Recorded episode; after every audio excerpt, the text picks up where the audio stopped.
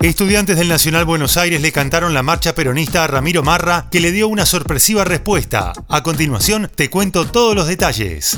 Soy Fernando Bolán y esto es Economía al Día, el podcast de El Cronista, el medio líder en economía, finanzas y negocios de la Argentina. Seguinos en nuestro canal de Spotify y escuchanos todas las mañanas.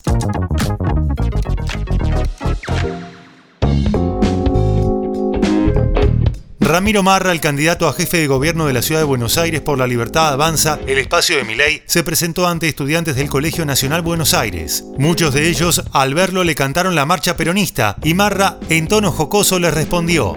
Me alegro que me hayan recibido con la marcha peronista, porque para mí el mejor presidente de la Argentina fue Carlos Saúl Menem, que vino del peronismo.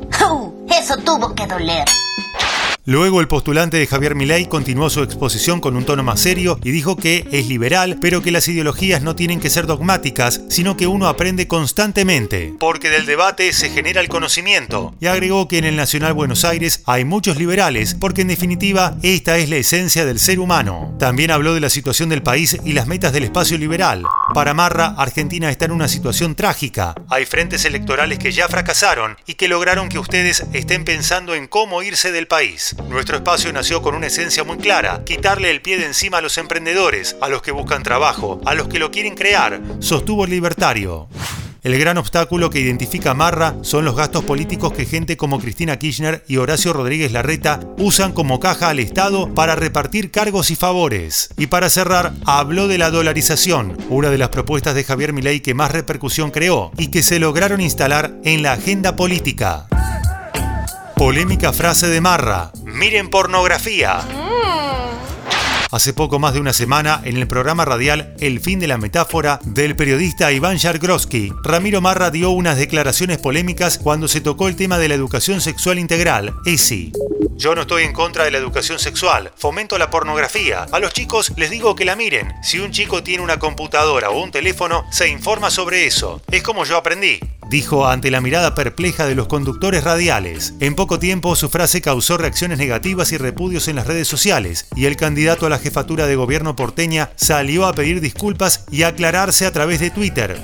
Sobre mi declaración, aclaro que fue un error y no pienso de esa manera, dice el comienzo del mensaje. Esto fue Economía al Día, el podcast de El Cronista. Seguinos en nuestro canal de Spotify y escuchanos todas las mañanas. Y si te gustó el podcast, podés recomendarlo. Coordinación Periodística, Sebastián de Toma. Producción, SBP Consultora. Hasta la próxima.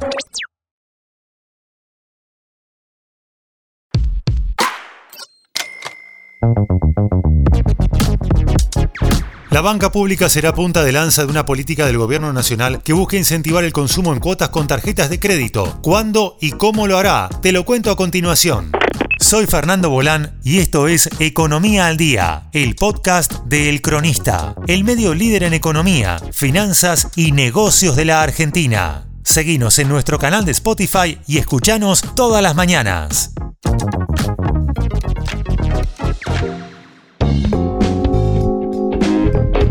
La banca pública mejoró fuertemente el scoring para aumentar los límites de compra en las tarjetas de crédito. La idea es sumar más riesgo privado en clientes con cuenta sueldo. Consultados por el cronista desde el Banco Nación, detallaron que están teniendo hoy una tasa de aceptación de las transacciones de 92% contra la de mercado en torno a 89%. Las denegadas bajan 3% en los últimos 12 meses en cantidad de operaciones, mientras en el sistema suben 7%. Además, la actualización de los topes en lo que va del año fue del 25 al 80% para casi toda su cartera, como parte de las actualizaciones periódicas en función de variables de ingresos y consumos.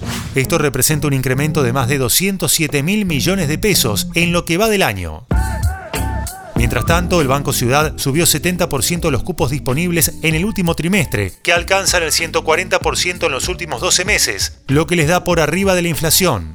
Lo suben en relación al ingreso. El cliente puede tener entre 3 y 5 veces su sueldo bruto como límite en las tarjetas de crédito. Desde el Banco Porteño detallaron al cronista que esta decisión se traduce en que tienen una de las menores tasas de rechazo del mercado y consumos, creciendo al 143% interanual. Las transacciones rechazadas por falta de límite en el caso del Banco Ciudad están bajando 6% interanual, cuando en el mercado suben en torno al 10% interanual.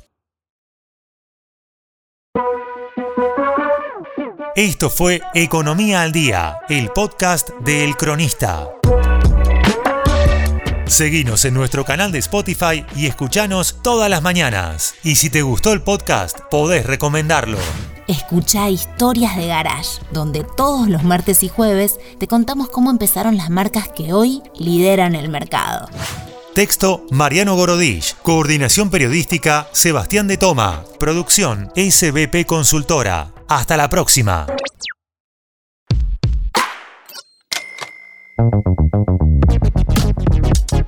El gobierno irlandés pagará una importante suma de dinero a quienes quieran instalarse en una casa en Inishmore, una isla que busca repoblar sus increíbles paisajes con nuevos habitantes. ¿Cuáles son los requisitos?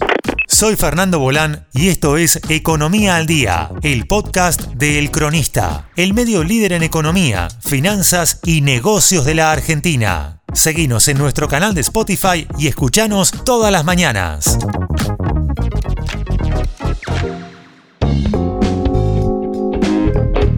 Para todos aquellos que buscan emigrar e irse del país en busca de nuevos horizontes, apareció una nueva oportunidad que ofrece hasta 92 mil dólares para cumplir ese sueño. Irlanda acaba de anunciar un plan para revitalizar más de 30 paradisíacas islas que se extienden frente a su litoral occidental. Una de ellas es Inishmore, la isla donde se grabó la película The Banshees of Inisherin, Los espíritus de la isla en español, con Colin Farrell.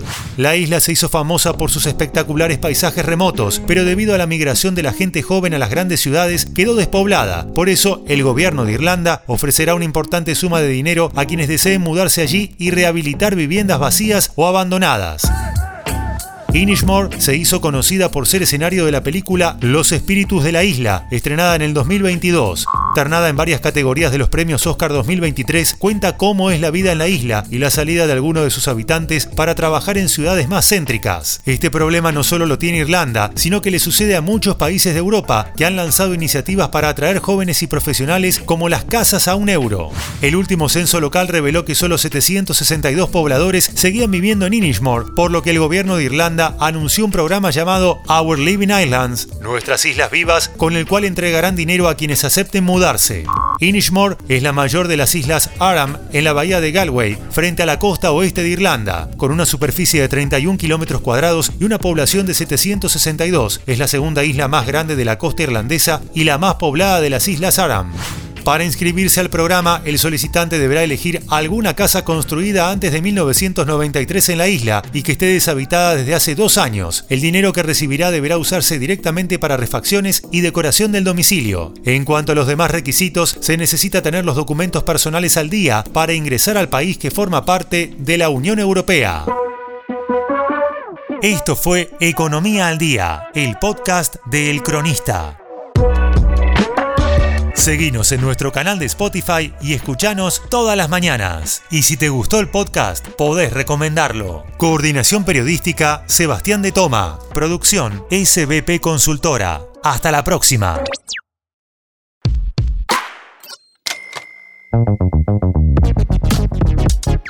Los dueños de la torre en Bartolomé Mitra y San Martín terminan de diseñar un master plan que busca transformarlo en un edificio de usos mixtos. ¿Cómo serán los departamentos y a qué precio apuntan venderlos?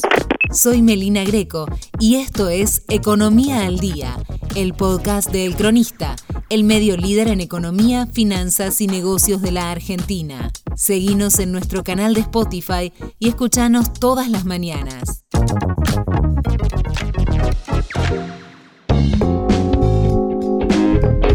Durante décadas en la esquina de Bartolomé Mitre y San Martín funcionó la sede del Banco Santander Río.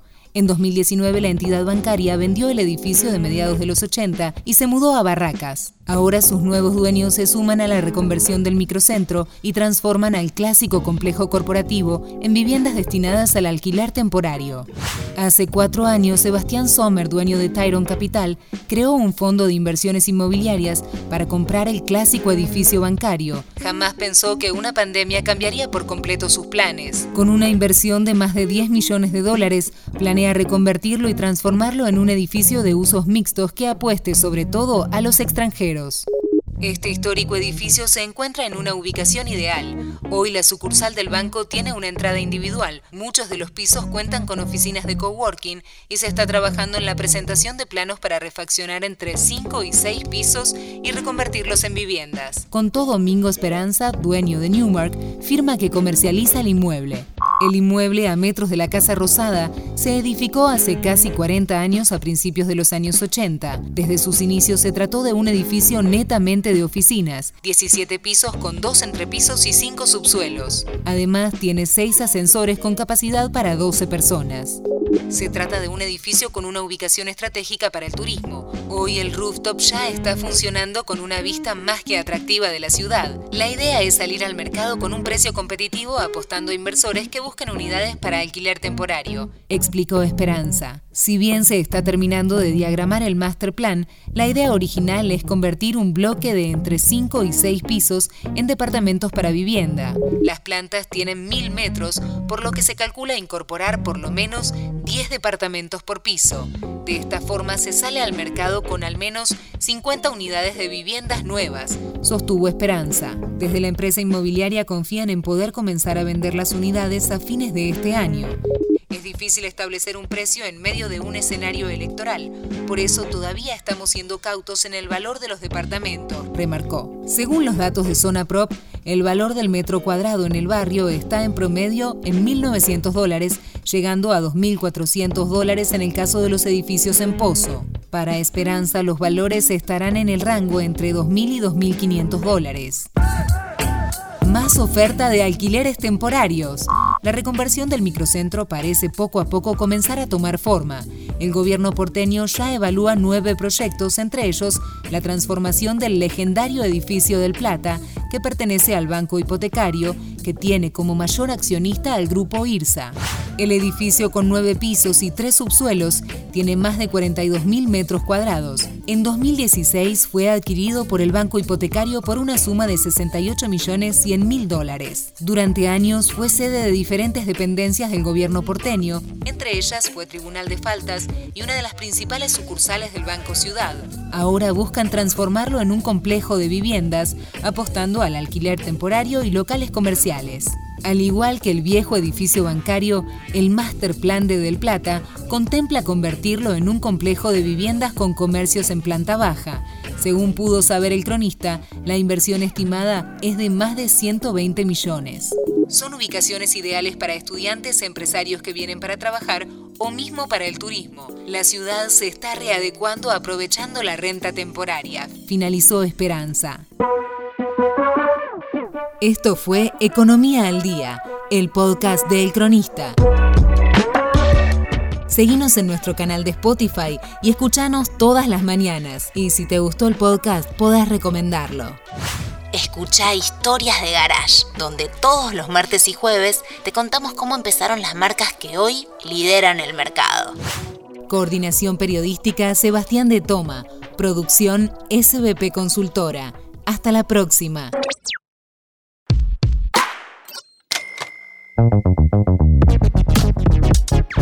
Siete pequeñas localidades de nuestro país competirán para estar entre las más lindas del planeta en un concurso de la Organización Mundial del Turismo. ¿Cuáles son y dónde quedan? Soy Melina Greco y esto es Economía al Día, el podcast de El Cronista, el medio líder en economía, finanzas y negocios de la Argentina. Seguinos en nuestro canal de Spotify y escuchanos todas las mañanas.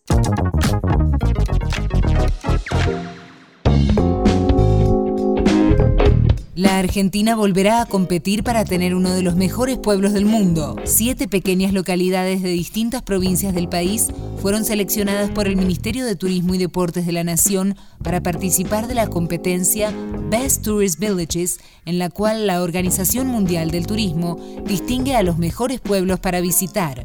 Nuestro país ya cuenta con uno de los mejores pueblitos del mundo, luego de que Caspalá en los Altos Valles Jujeños recibiera la distinción internacional en 2021 y ahora sigue en carrera para sumar un nuevo galardón. Esta iniciativa, que va por su tercera edición, busca promover y reconocer a aquellos destinos turísticos que se encuentren en entornos rurales y que lleven adelante distintos compromisos con la actividad turística. Los ganadores serán anunciados en diciembre. Este año la candidatura de Argentina está representada por La Carolina, San Luis, Villa Traful, Neuquén, Yavi, Jujuy, Los Antiguos, Santa Cruz, Laguna Blanca, Catamarca, Gaiman, Chubut y Toluín, Tierra del Fuego. A continuación, una breve reseña de cada una de estas localidades. Gaiman, Chubut, Gaiman es una localidad de casi 8.000 habitantes, reconocida como símbolo de la colonia galesa de Chubut, que se radicó en el lugar a mediados del siglo XIX. Entre capillas y viviendas con muros de ladrillo rasado o rocas, las características casas de té evocan una costumbre hogareña de las familias fundadoras. Laguna Blanca, Catamarca. Laguna Blanca es una de las reservas de la biosfera de la UNESCO y cuenta con unos 400 habitantes. Tiene un gran valor arqueológico ya que se han detectado sitios de arte rupestre correspondientes a culturas preincaicas. Allí abundan vicunias y flamencos. La Carolina, San Luis. La Carolina es un pueblo de apenas 250 habitantes ubicado a 80 kilómetros de San Luis que recuerda la poesía de Juan Lafinur y los lugares más cercanos al célebre escritor. Además es testimonio viviente de la actividad minera de la provincia con excursiones a la mina y la búsqueda de oro en el río Amarillo. Los Antiguos, Santa Cruz. En el extremo noroeste de Santa Cruz, Los Antiguos tiene unos 5.300 habitantes a orillas del lago Buenos Aires. Pesca, caminatas y visitas a huertas productivas son parte de las actividades más atractivas. Es la capital nacional de la cereza, ya que en septiembre los cerezos en flor tiñen de blanco todas las chacras. Villa Traful, Neuquén. Con casi mil habitantes, Villa Traful se encuentra sobre la cordillera de los Andes, en la provincia de Neuquén. Forma parte del Parque Nacional Nahuel Huapi, ubicada sobre el margen sur del lago Traful, integrando el corredor de los Siete Lagos. Se trata de una aldea de montaña con una naturaleza magnífica. Toluín, Tierra del Fuego. En el corazón de la isla de Tierra del Fuego, Toluín tiene unos 10.000 habitantes, rodeado del bosque andino patagónico, en una zona de transición entre la cordillera de los Andes y la estepa fueguina. Su paisaje convoca a recorrer sus valles y sus lagos de origen glaciar. Yavi, Jujuy. Yavi tiene casi 400 habitantes en plena puna jujeña, muy cerca del límite con Bolivia. Entre sus atractivos la magnífica iglesia de San Francisco de Asís y la famosa Casa del Marqués, el único marquesado creado en el territorio del antiguo virreinato del Río de la Plata. Los pueblos más lindos del mundo. ¿Cómo es el concurso? Con este programa la OMT se propone identificar y distinguir aquellos sitios que ya posean un desarrollo turístico y que adoptan enfoques transformadores en el turismo. En tal sentido, se tomarán en cuenta las políticas vinculadas al cuidado del ambiente, la promoción y el reconocimiento de sus atractivos turísticos naturales y culturales, la participación y la integración de la comunidad y el desarrollo económico y productivo entre otros factores. En su edición pasada, un total de 136 pueblos de 57 países fueron presentados y salieron reconocidos un total de 32, mientras que otros 20 fueron seleccionados para el programa de consolidación de sus destinos, siendo Trevelin Chubut uno de ellos. Los requisitos para ser uno de los pueblos más lindos del mundo. Para inscribirse, los postulantes debían cumplir con los siguientes requisitos. Ser una localidad de hasta 15.000 habitantes. Estar enmarcada en paisajes naturales característicos de nuestro país. Compartir sus valores culturales, estilos de vida y desarrollo productivo orientado al turismo. Desde el Ministerio de Turismo y Deportes de la Nación, se difundió a la iniciativa de la OMT a través del Consejo Federal de Turismo, institución que representa a los organismos de turismo de las 24 jurisdicciones del país. De esta manera y a partir de un trabajo conjunto entre las provincias y las localidades, se postularon siete lugares para representar a la Argentina en esta convocatoria internacional. Esto fue Economía al Día, el podcast de El Cronista. Seguinos en nuestro canal de Spotify y escuchanos todas las mañanas. Y si te gustó el podcast, podés recomendarlo. Coordinación Periodística Sebastián de Toma. Producción SBP Consultora. Hasta la próxima.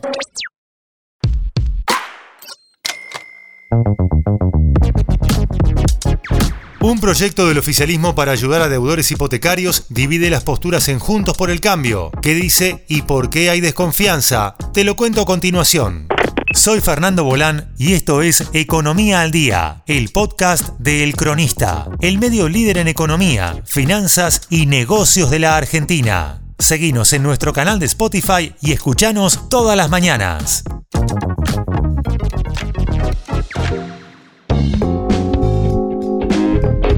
En el marco de la maratónica sesión, donde en un momento Juntos por el Cambio puso al frente de todos contra las cuerdas para tratar la ley de alquileres, la Cámara de Diputados aprobó el proyecto que brinda un sistema de cobertura a los deudores con hipotecas otorgadas con cláusula de ajuste por unidad de valor adquisitivo, UVA, y unidades de vivienda, UBI, destinadas a vivienda única familiar y de ocupación permanente. En concreto, el texto que llevaba el aval del oficialismo y de una veintena de diputados de la UCR, además de Provincias Unidas, la izquierda y al menos una parte del interbloque federal ofrece un sistema de cobertura mediante la implementación del cálculo de los saldos adeudados con ajuste mediante un índice actualizable por RIPTE. Ahora bien, en los meses que el RIPTE se encuentre por arriba del IPC, pagarán siempre el índice más bajo. Eso me agrada. Además, prevé la creación de un fondo fiduciario de compensación para cubrir los descalces entre el salario y los UBA-UBI. Este fondo se financiaría con un aporte que deberán hacer los bancos y con un seguro que deberán pagar los nuevos tomadores de este tipo de crédito. Otra novedad del proyecto es que suspende por un año los juicios de desalojo, lanzamientos, embargos o cualquier tipo de medidas preventivas y o cautelares para los deudores. Los radicales expresaron su disidencia en este tema, plantearon que no es un buen antecedente y no sería una buena solución al problema actual, porque no existe. El cómputo será retroactivo al primero de enero de este año, y este fue otro de los motivos por el que el radicalismo expresó disidencia. Su postura es que la fecha de corte debe ser agosto de 2019, cuando se produjo el primer congelamiento de los créditos impulsados durante el gobierno de Cambiemos. El texto aprobado con 134 votos a favor, 40 en contra y 18 abstenciones también propone que la cuota a abonar no deberá superar el 30% de los ingresos de los deudores, al tiempo que especifica que quienes estén alcanzados por ganancias podrán deducir anualmente hasta tres salarios mínimos. Además, los deudores podrán vender su propiedad y el crédito existente. La inclusión de los créditos UVA en la sesión de ayer fue impulsada, en buena medida, por el mendocino Julio Cobos y generó rispideces dentro de la bancada opositora. Los motivos fueron varios. En medio de la campaña electoral, Juntos por el Cambio se mostró dividido al momento de la votación cuando se las ingenia para mostrarse unificado. Pero además se puso sobre la mesa un tema que beneficia a propietarios, mientras la reforma de la ley de alquileres, que afecta a más de 9 millones de argentinos y argentinas, permanece paralizada en la Cámara Baja desde hace un año, cuando se firmó el dictamen. Fue por eso que Hernán Lombardi, del PRO, pidió un apartamiento del reglamento para votar la derogación de la ley de alquileres que rige desde 2020, pero no no logró cosechar el voto de las tres cuartas partes de la Cámara que se requieren.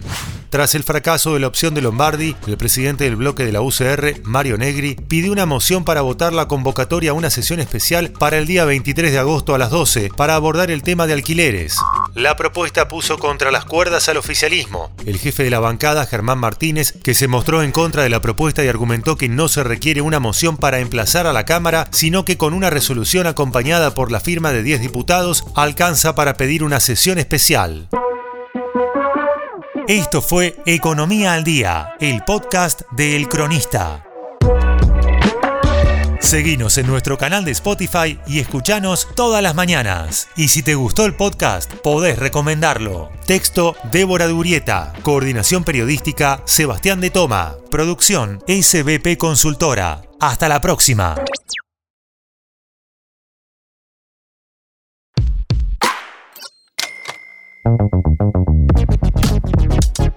El promedio de tres sondeos recientes da a Juntos por el Cambio como el frente líder en intención de voto para la primera instancia electoral. Sin embargo, hay una fuerte disputa por el repunte del oficialismo conseguido por Sergio Massa. Los detalles a continuación.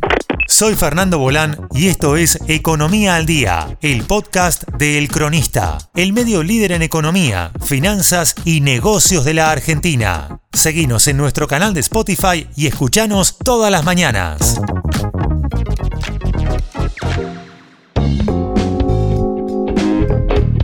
Último cierre de listas llevó a las consultoras a realizar nuevas encuestas con el panorama de candidaturas ya clarificado. Tanto Unión por la Patria y Juntos por el Cambio tendrán unas internas compuestas por dos fórmulas y la libertad avanza de Javier Milei tratará de disputar el escenario de tercios que, según las últimas tendencias, estaría cada vez más lejos de conseguir.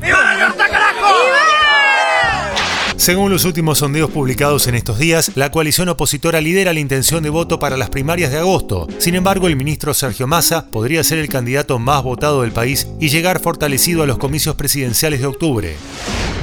¿Qué dicen las tres encuestas que buscan anticipar las PASO? En medio de una grave crisis económica, la coalición oficialista corre con desventaja para las elecciones, aunque la unidad lograda por Massa y la interna opositora entre Patricia Bullrich y Horacio Rodríguez Larreta parecen haber reabierto sus posibilidades. En un informe, la consultora Analogías dijo que se observan una previsible, pero todavía paulatina, tendencia hacia la polarización entre las dos coaliciones predominantes. A la hora de los bifes nos juntamos para defender el trabajo y la educación. Para la encuestadora, el ministro de Economía lograría en las primarias el 28,3% de los votos frente al 4% de su rival de Unión por la Patria, Juan Grabois. El mismo sondeo, que tiene como sustento 2.596 entrevistas telefónicas, muestra que la ex ministra Patricia Bullrich obtendría el 21,1% de los votos y su rival en Juntos por el Cambio, Horacio Rodríguez Larreta, el 11,6%. Bueno, yo no soy pelada. El partido La Libertad Avanza, liderado por el economista Javier Milei, aparece en el tercer puesto con una intención de voto del 17,8%, lejos por el momento de alcanzar un lugar en un eventual balotaje. En un escenario electoral de alta abstención y escepticismo, otros sondeos recientes muestran una mayor diferencia para la oposición. De acuerdo con un estudio de observatorio electoral, Bullrich lograría el 26% de los votos, Massa el 23%, Milley el 15%, Larreta el 14% y Grabois el 5%. Esto le daría en forma conjunta al espacio opositor una ventaja de más de 10 puntos porcentuales sobre el oficialismo. Sin embargo, Julio Burtman, el director del observatorio, declaró que ve algunos elementos para creer que Horacio Rodríguez Larreta va a emparejar un poco más y consideró que el apoyo del expresidente Macri a Bullrich podría diluirse entre los votantes. En tanto, un estudio de la consultora CB publicado en los últimos días también muestra a Massa como el candidato con mayor intención de voto en las primarias, con el 24,1% del total frente al 17,3% de Bullrich y el 16,5% de Larreta. De acuerdo con este sondeo, la oposición lograría el 33,8% de los votos y el oficialismo el 29,1% en las primarias. Los expertos de cualquier forma plantean dudas sobre si los votos logrados por los candidatos perdedores en las primarias se trasladarán en forma automática a los ganadores de su mismo partido en las elecciones de octubre. Esto fue Economía al Día, el podcast de El Cronista. Seguinos en nuestro canal de Spotify y escuchanos todas las mañanas. Y si te gustó el podcast, podés recomendarlo. Coordinación Periodística Sebastián de Toma. Producción SBP Consultora. Hasta la próxima.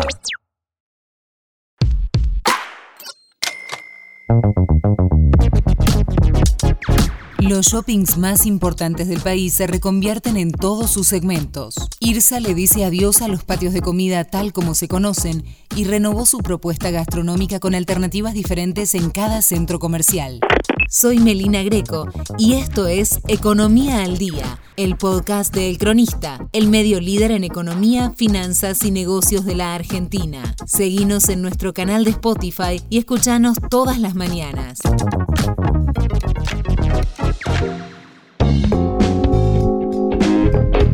Los shoppings más importantes del país se encuentran en plena renovación, con cambios que tienen como consecuencia tanto la muerte de los patios de comida como las de los cheques de regalo tal como hoy se conocen. Reemplazos gastronómicos superadores apuesta por apps de promociones y experiencias que van más allá de comprar ropa. En el caso de los shopping Cirsa, dependiendo de la ubicación y el público que reciben, los cambios tienen fuertes diferencias. En uno de los que más se observa la reconversión es su nave insignia y el centro comercial que más factura por metro cuadrado, el Alto Palermo, que tras una inversión de más de 45 millones y 43 nuevos locales, logró dejar atrás el golpe de la pandemia y recuperar tanto público como facturación a niveles de 2019. En Alto Palermo, el patio de comida será conocido solo por cadenas de fast food como McDonald's, Mostaza y el Club de la Milanesa. Ahora la oferta gastronómica fue copada por restaurantes de alto nivel. El último en abrir fue Moy de la chef Jessica Leckerman, cuenta en este caso con entrada propia desde fuera del shopping, horario extendido de 8 a 12 y capacidad para más de 250 comensales. La inversión en un restaurante de esas características en un shopping es considerablemente más alta que la de uno a la calle. Se necesita alrededor de 800 millones de dólares. Sucede que el centro comercial suma exigencias de seguridad y formalidad que encarecen la estructura de costos. Aún así, el negocio es rentable y hasta de rápido recupero de la inversión por la alta circulación de público que aporta el shopping. El cotidiano Bagels and Bagels y base en el tercer piso, con horario de cierre a las 2 de la mañana, son otras de las nuevas ofertas en el Alto Palermo, el centro comercial que tiene cero locales vacíos y lista de espera tal como relata Juliana Monsalvo, gerente de marketing de IRSA. El shopping tiene 139 locales y 51 góndolas activas. En otros centros de la compañía, el cambio hacia una propuesta más gourmet que el típico patio de comidas también ya es un hecho. DOT y Paseo Alcorta con propuestas como Arriba y Selvática, que cuentan con entrada hasta de estacionamiento propio y horarios extendidos, son muestra también de esta reconversión.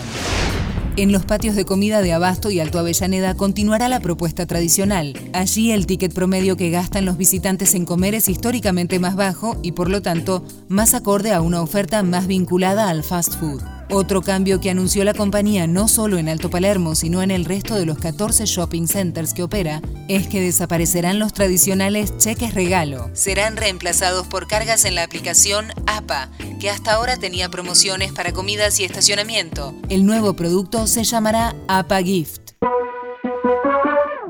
Esto fue Economía al Día, el podcast de El Cronista. Seguinos en nuestro canal de Spotify y escuchanos todas las mañanas. Y si te gustó el podcast, podés recomendarlo. Coordinación Periodística Sebastián de Toma. Producción SBP Consultora. Hasta la próxima.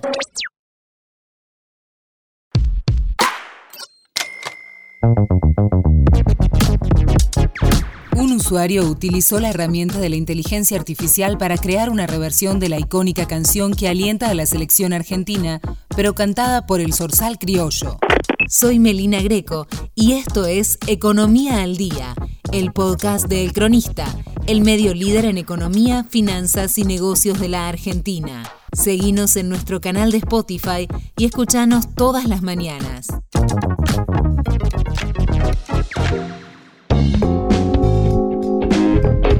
Lanzaron una imperdible versión de Muchachos cantada por Carlos Gardel y revolucionó las redes sociales. Gracias a la inteligencia artificial, lograron amoldar la voz del cantante de tango a la icónica canción del seleccionado nacional. Durante y después del Mundial de Qatar 2022, este éxito musical de la mosca se convirtió en un emblema de la Argentina campeona del mundo, a tal punto que la canción fue adaptada por diferentes hinchadas internacionales.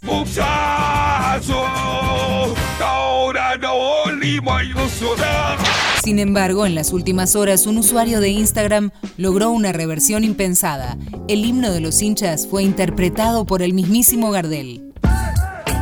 A través de diferentes herramientas de inteligencia artificial, el usuario de Generate Music logró estudiar las grabaciones del cantante de tango y procesar su voz para que pueda adaptarse al cantito de la selección. Según indicó, a partir de algoritmos de aprendizajes automáticos, capturó el estilo vocal de Gardel y sus distintivos tonos para llevar adelante la mejor representación. El video muestra al cantante y compositor argentino interpretando muchachos, mientras transcurren imágenes de Lionel Messi, Diego Maradona y los jugadores del seleccionado que cosechó la tercera estrella para el país. En Argentina nací, tierra del Diego y Lionel, de los pibes de Malvinas que jamás olvidaré. No te lo puedo explicar porque no vas a entender las finales que perdimos, cuántos años la lloré, pero eso se terminó porque en el Maracaná la final con los brazucas la volvió a ganar papá. Muchachos, ahora no volvimos a ilusionar. Ni siquiera Fernando Romero, el creador de Muchachos Mundialista, pudo imaginar tanto. Su reversión se hizo tan conocida, tan famosa, que la interpretó hasta el mismísimo Carlos Gardel no nos podemos ver con Don Diego y con la Tota alentando Esto fue Economía al Día, el podcast de El Cronista. Seguinos en nuestro canal de Spotify y escuchanos todas las mañanas. Y si te gustó el podcast, podés recomendarlo. Escucha Historias de Garage, donde todos los martes y jueves te contamos cómo empezaron las marcas que hoy lideran el mercado. Coordinación periodística Sebastián de Toma. Producción SBP Consultora. Hasta la próxima.